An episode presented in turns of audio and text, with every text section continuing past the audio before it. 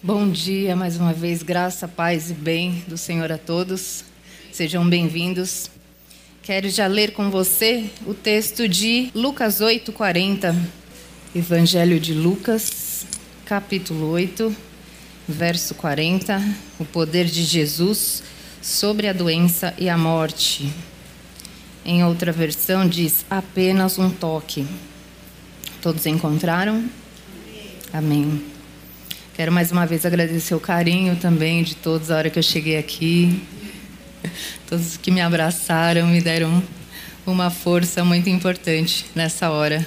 Porque ontem de madrugada, eu pensando nesse movimento de preparar uma pregação, é, eu cheguei à conclusão que deve se assemelhar a um parto. Porque eu senti alguns estágios, ainda não passei pela experiência, mas eu senti algumas cólicas algumas contrações daquela, daquela mensagem sendo gestada e que ela chegue ao seu coração com graça, com sabedoria, com transformação e que seja essa boa nova, assim como uma criança veio ao mundo. Amém? Glória a Deus. Lucas 8:40 diz assim: quando Jesus voltou, uma multidão o recebeu com alegria, pois todos os esperavam. Então, um homem chamado Jairo, dirigente da sinagoga, veio e prostrou-se aos, aos pés de Jesus, implorando-lhe que fosse à sua casa, porque sua única filha, de cerca de 12 anos, estava à morte. Estando Jesus a caminho, a multidão o comprimia. Ele estava ali e estava ali certa mulher que havia 12 anos vinha sofrendo de hemorragia e gastara tudo o que tinha com os médicos, mas ninguém pudera curá-la. Ela chegou por trás dele, tocou na borda do seu manto e imediatamente cessou sua hemorragia. Quem tocou em mim? perguntou Jesus. Como todos negassem, Pedro disse: Mestre, a multidão se aglomera e te comprime. Mas Jesus disse: Alguém tocou em mim. Eu sei que de mim saiu poder. Então a mulher, vendo que não conseguiria passar desapercebida, veio tremendo e prostrou-se aos, pés, aos seus pés. Na presença de todo o povo, contou porque tinha tocado nele e como fora instantaneamente curada. Então ele lhe disse: Filha, a sua fé te curou. Vá em paz. Amém? Amém. Feche seus olhos mais uma vez. Senhor eterno, Deus, Pai, Filho, Espírito Santo, te pedimos que fale aos nossos corações, que venha nos provocar, que venha nos convidar à transformação, à renovação e também à inconformação da nossa mente. Em nome de Jesus, fala conosco, nossos corações e ouvidos estão abertos diante de Ti. Amém. Amém. Eu acredito que você já tenha ouvido esse texto algumas vezes, mas eu quero te chamar para jogar luz junto comigo na vida de todos os personagens dessa história. E aí eu quero começar por essa mulher, que nós conhecemos como a mulher do fluxo de sangue. Nós não sabemos o seu nome. Por quê? Porque a mulher ali não tinha muita relevância. Então é aquela mulher que sofria um fluxo, de um, com fluxo de sangue há 12 anos. E ela, sabemos que ela gastava tudo o que tinha, já tinha gastado tudo o que tinha com os médicos e não havia sido curada. Sabemos também que naquela época, dentro da cultura judaica, uma mulher nessas condições era considerada impura. Impura é um nome bonitinho. A Bíblia fala também que era considerada imunda, ou seja, ela era excluída do, do convívio normal da sociedade.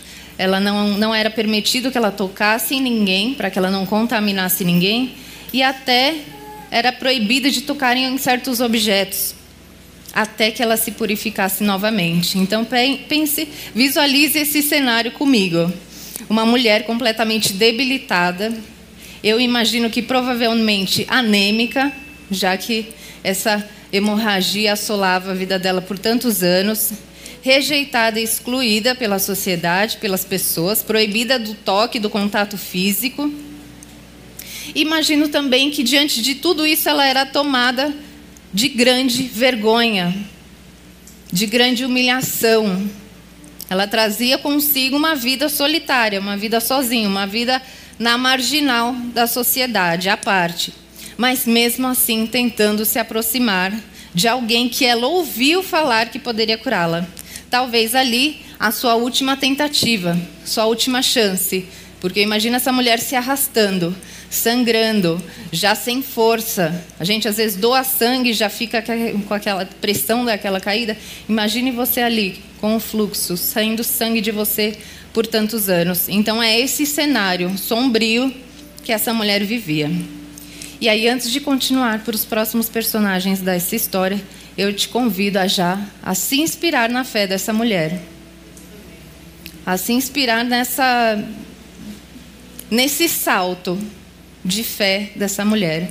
E aí eu imaginei um abismo em que ela salta, um, um salto de fé, onde tudo podia acontecer, onde nada podia acontecer, mas ela resolveu gastar ali aquela última chance, aquela última tentativa. Então eu te convido, assim como ela, assim como essa história, aqui diz que ela tocou nas, na borda da veste de Jesus. Ou seja, ela não tinha força para se agarrar, ela não tinha força para se expressar, para ela só tocou porque ela também sabia que se alguém percebesse, ela, ela poderia ser condenada, ela poderia ser morta, porque era a lei da época. Então aqui ela correu grande risco de vida consciente. Então eu te convido a continuar crendo em Jesus. Porque aqui ela olhou nos olhos da morte e escolheu confiar. Eu ouvi que este homem, que este peregrino que está passando por aqui, ele pode me curar, ele pode salvar a minha vida. Glória a Deus. Ela não tinha garantia nenhuma, você consegue perceber? Ela não tinha garantia nenhuma, mas mesmo assim ela resolveu confiar, pular nesse abismo incerto, invisível que é a fé. E aí Vamos para os próximos personagens, os discípulos, os queridos, que percebemos olhando para os discípulos. Percebi e te convido a olhar, a se questionar algumas coisas. Estariam ele nesse movimento? Pedro aqui, Pedro sempre muito racional, muito controlador da situação. Eu não julgo porque às vezes eu também preciso ter essa sensação, porque a gente às vezes não assume nada, mas a sua sensação de, ah, estou aqui no controle de algo. E aí ele fala, mestre, a multidão se aglomera e te comprime, tá? Um empurra, empurra aqui, mas não tá gostoso.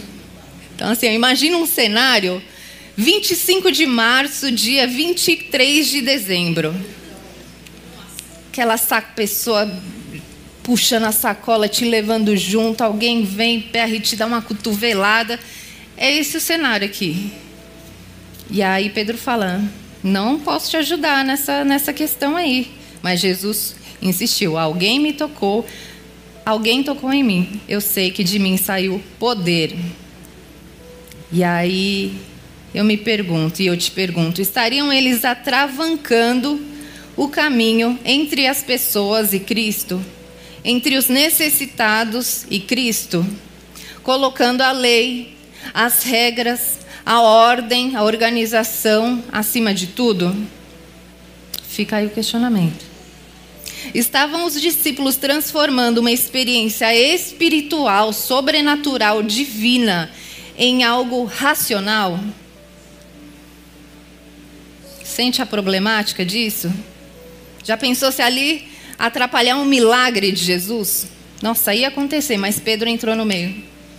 Pedro não deu atenção. O outro falou: Não, Jesus, segue, segue o fluxo que aqui. Eu entendo que esses homens estavam seguindo protocolos. Inclusive, homem é bom em seguir protocolos. Seguir coisas pré-estabelecidas. Então, aqui a gente vê, eles estavam seguindo o protocolo na, sua peregrinação. Então, ó, imagina um combinado aqui, uma reunião dos doze. Se acontecer isso, a gente faz isso. Se isso aqui não der certo, a gente toma essa atitude. Essa, Para esse caso aqui, temos uma outra estratégia. E numa análise rápida, a gente percebe que eles tinham um método de comportamento. Eram metódicos, sistemáticos. E aí eu te pergunto: você já conviveu com pessoas sistemáticas 100% do tempo? Pessoas que racionalizam tudo, que são metódicas o tempo todo? Também não julgo porque em certos momentos é necessário racionalizar a situação. Não dá para levar tudo na base da emoção, tudo tudo é espiritual. Às vezes não, às vezes é carne, como dizem, como dizemos os crentes. Então entenda, racionalizar certas experiências é necessário dependendo do contexto e do cenário. Do, o, o problema do veneno é a dose, aquela coisa. O que diz, o que é um veneno é o excesso da dose. Então, até na psicologia, o ato de racionalizar as coisas é usado como um mecanismo de defesa para reduzir o impacto emocional de uma situação. Então, aqui as, as emoções estão todas conflitantes, aquela, aquele pequeno caos, e aí a gente entra com um pensamento racional. Não, vamos racionalizar essa situação aqui para esse pequeno caos, esses, essas emoções conflitantes a gente conseguir equilibrar isso. E assim a gente consegue pensar e tomar uma atitude. Então nós percebemos em contrapartida que Jesus não se amarrava aos métodos. Jesus é o equilíbrio perfeito entre razão e emoção, entre fé e razão.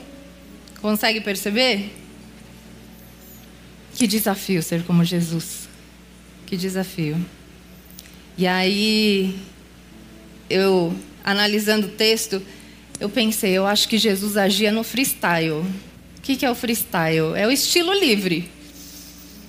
Então, temos um, temos um objetivo: chegar na casa de Lázaro. Sua filha está beirando a morte, estava à morte, diz a Bíblia. Só que no meio do caminho ocorreu uma outra intercorrência. Então, de acordo com o que ia acontecendo, ele era sensível o que estava acontecendo ao seu redor. Está entendendo? Ele estava a caminho da casa de Lázaro quando se depara com esta mulher. E aí o que eu vejo de mais precioso é que ele não deixava ninguém pelo caminho para cumprir protocolos pré-estabelecidos. E o quão precioso é isso? A gente, dependendo da demanda, a gente deixa uma pessoa pelo caminho, a gente acaba racionalizando demais, priorizando nossa vida, nossas coisas, nossos negócios, nossos problemas.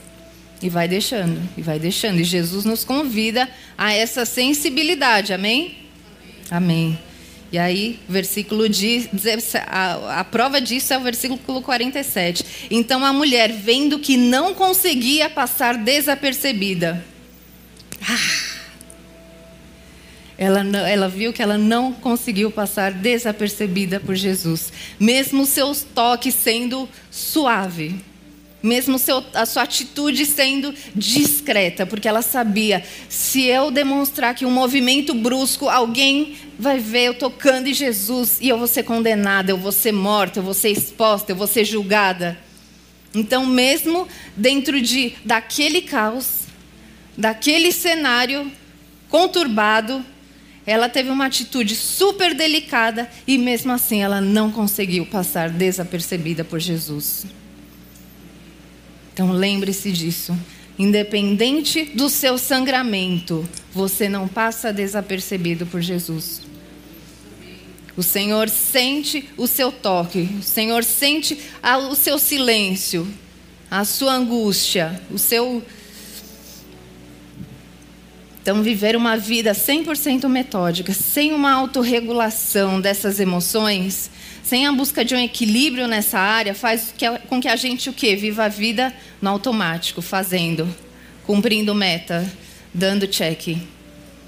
Eu não julgo, gente, entenda aqui. Não é uma crítica, é uma é um apontamento, porque eu tenho certeza que você já chegou aqui e já me viu no modo turbo. tirando o lixo faz a ceia e adoça o café e, e eu com uma cara feia, me perdoe.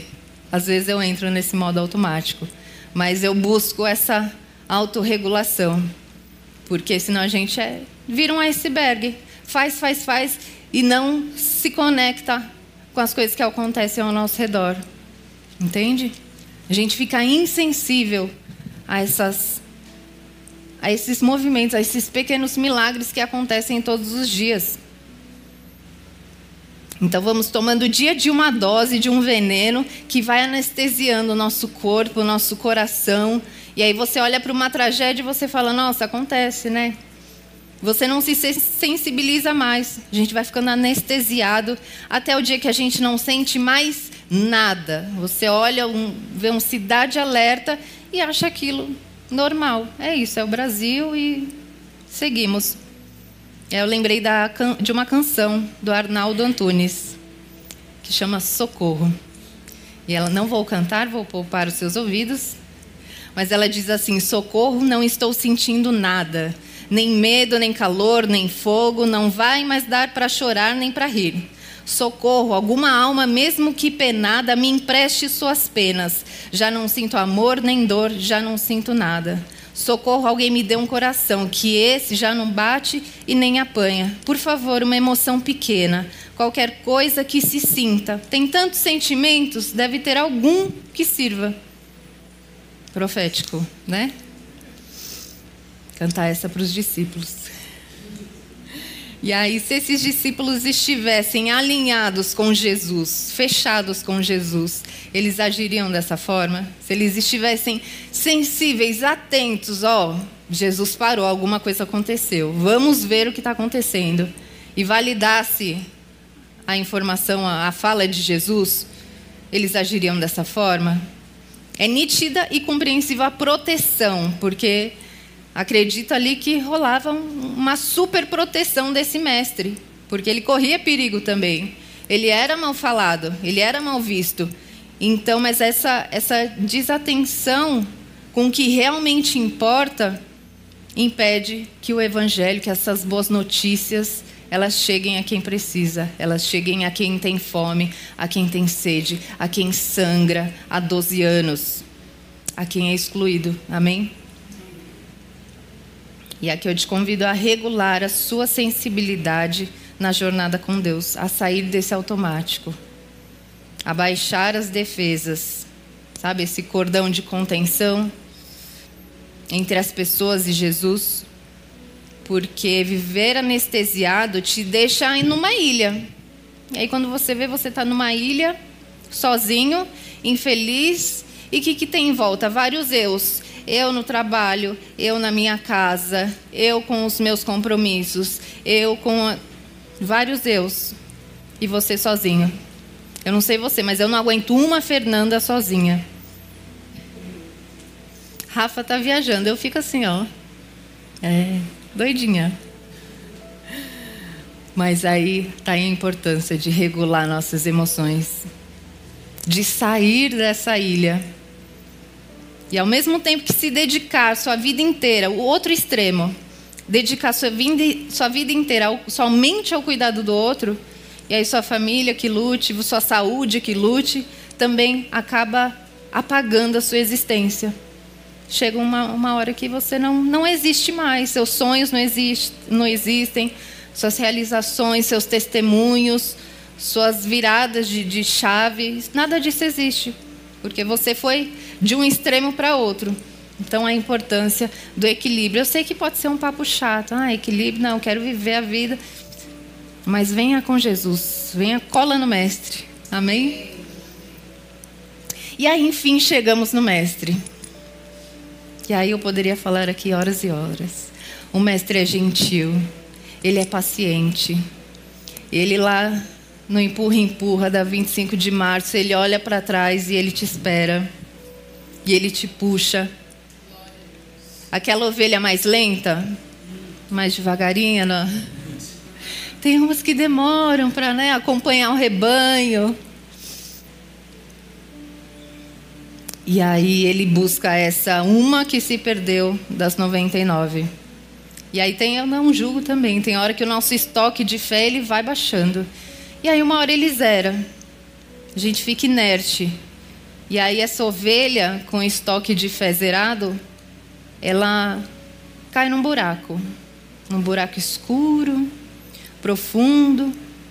Mas o bom pastor, o nosso mestre, ele sai na madrugada. Ele não descansa até encontrar essa ovelha. Ele cuida das feridas, ele estanca o sangue, esse sangramento, com o quê? Com a borda das suas vestes. Aquela roupa branquinha, aquele, aquele manto, ele te acolhe, ele te embrulha nessa graça, amém? E aqui vemos que é o mover da divina rua.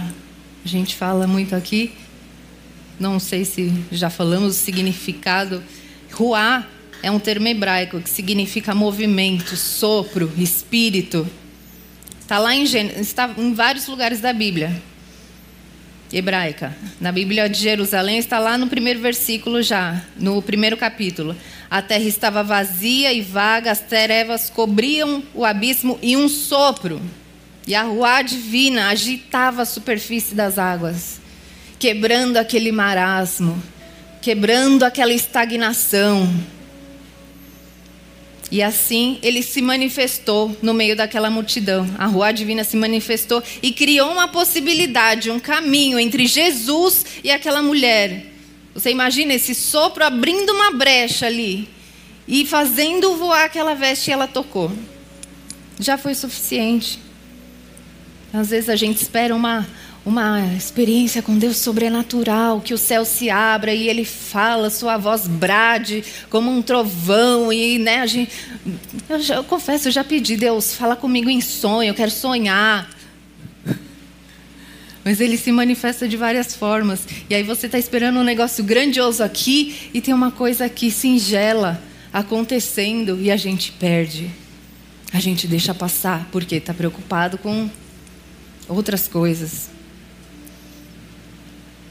E eu não tenho dúvidas que essa mulher tenha recebido um tratamento hostil desses discípulos, porque eles estavam ali cumprindo ordens, protegendo o mestre. Então ela já era uma mulher na marginal da sociedade. E aí quando ela tenta se aproximar, eles veem o quê? Ela vai atrapalhar esse movimento. Ela vai atrapalhar a nossa chegada até Lázaro. Então imagina o tratamento que ela pode ter recebido. Mas Cristo subverte toda essa estrutura de rejeição, de exclusão. Ele para para te atender, independente de qual seja a sua hemorragia, o seu sangramento, a sua dor, o seu grito de socorro. Ele para para te atender, independente das, das barreiras que crescem. E às vezes essas barreiras crescem dentro da igreja que a gente gosta de fazer tudo certinho, ah, é para Jesus, mas aí você quebra essa experiência espiritual, você perde. Então, ele põe a lei no bolso para salvar uma vida. Ele não está casado, já falei isso? Ele não, não está casado com nenhuma certeza, ele não está casado com nenhuma lei. Ele abre mão dessa lei para salvar uma vida, para libertar, para curar. Amém? E aí, você percebe o quanto o mover de Deus é uma parada super comunitária? Porque tem Jesus, tem Deus, tem os discípulos, tem a rua que rompe com esse vento, com esse movimento, esse sopro, nesse bafo dessas pessoas. E tem a mulher, então é tudo comunitário. Nada aqui é individual. É um trabalho de faculdade em grupo que deu certo. Que é muito difícil, porque são muitas cabeças. Mas o evangelho, ele parte desse princípio, desse trabalho comunitário, desse desse movimento de relação e de toque. E aí uma hora você se esbarra, mas o importante é continuar seguindo Jesus, aprendendo com ele. E aí Deus, em sua imensa glória e majestade, ele não poderia fazer tudo sozinho? Não seria mais fácil? Deus faz, fala, resolve, cura, manda um. Mas não. Ele tem, tem essa família do Filho, do Espírito Santo, da Ruá, que é mãe, que é sopro, que é alívio, que é, que é leite, que é alimento. E tem você e tem eu nessa engrenagem santa. Amém? Entende que o fluir de Deus não é individual? Ele se manifesta na comunhão dos seus? Claro que tem, existem as experiências individuais, igual eu falei, às vezes você sonha. A minha cunhada sonha. A minha cunhada sonha. Mas cada experiência tem as experiências no secreto, que Deus te revela no secreto, e você entende aquilo e manifesta aquilo, deixa aquele agir de Deus a, a trabalhar através de você mas tem essa experiência aqui, comunitária. Rafa fala muito isso. Se você não vem, se você falta, eu não vejo Deus se manifestando em você. Eu não sou abençoado, porque é uma troca. Se não fosse, a gente ficava lá em cima, falando, ah, sei que, você tem que fazer isso, isso, isso, aquilo. Dando pitaco na sua vida e falando que é Deus. Já viveu isso? É tenebroso. É tenebroso, porque a chance de ser Deus é cada vez mais pequena nos dias de hoje. Então, seja sensível à manifestação do Espírito. Amém? Então, ele sempre nos estimula a esse movimento. Eu sou curada e aí eu curo. Eu sou alimentada e aí eu alimento. Eu mato a minha fome, mas eu mato a sua sede. Eu choro com os que choram é se alegrar com os que se alegram. Esse é difícil. Esse é difícil. Alguém se alegrar com as suas conquistas? É mais fácil chorar, né? Ai, coitadinha.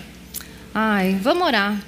Agora, se alegrar com as suas conquistas, é, a pessoa tem que estar firmada em Deus para ver o manifestar dele na sua vida e glorificar ele por isso. Amém? Então Deus nos convida a esse movimento, ser hospitaleiro com o estrangeiro refugiado, adotar os órfãos, acolher, amparar a viúva. É sobre agregar e não dividir separar, como disse a Gabi semana passada. Divisão, separação, não vem de Deus. Amém? Dependendo do caso, vem, mas nesse contexto aqui, onde Cristo nos chama para esse movimento comunitário, e aqui é isso: os discípulos tentaram esticar esse cordão de con tensão, mas sem sucesso. Jesus falou: Para com isso aí, você está me atrapalhando. Preciso curar. O Lázaro está me esperando. Imagina Jesus assim? E aí, lá em João 14, diz: Começa o título: Jesus fortalece os discípulos. Aí Jesus diz: Papo reto. Aí quem está escrevendo a Bíblia fala: Não, mestre, não posso colocar isso aqui. Aí ele fala: Então tá, então tá bom, coloca aí. Digo-lhes a verdade: aquele que crê em mim fará também as obras que tenho realizado. Fará coisas ainda maiores do que estas, porque eu estou indo para o Pai e eu farei o que vocês pedirem em meu nome, para que o Pai seja glorificado no Filho. Amém? Então é isso. Jesus estava nessa peregrinação, ensinando para os discípulos: Ó, oh, estou fazendo isso aqui, mas vocês não se apeguem, vocês vão fazer coisas maiores, porque eu vou para o Pai.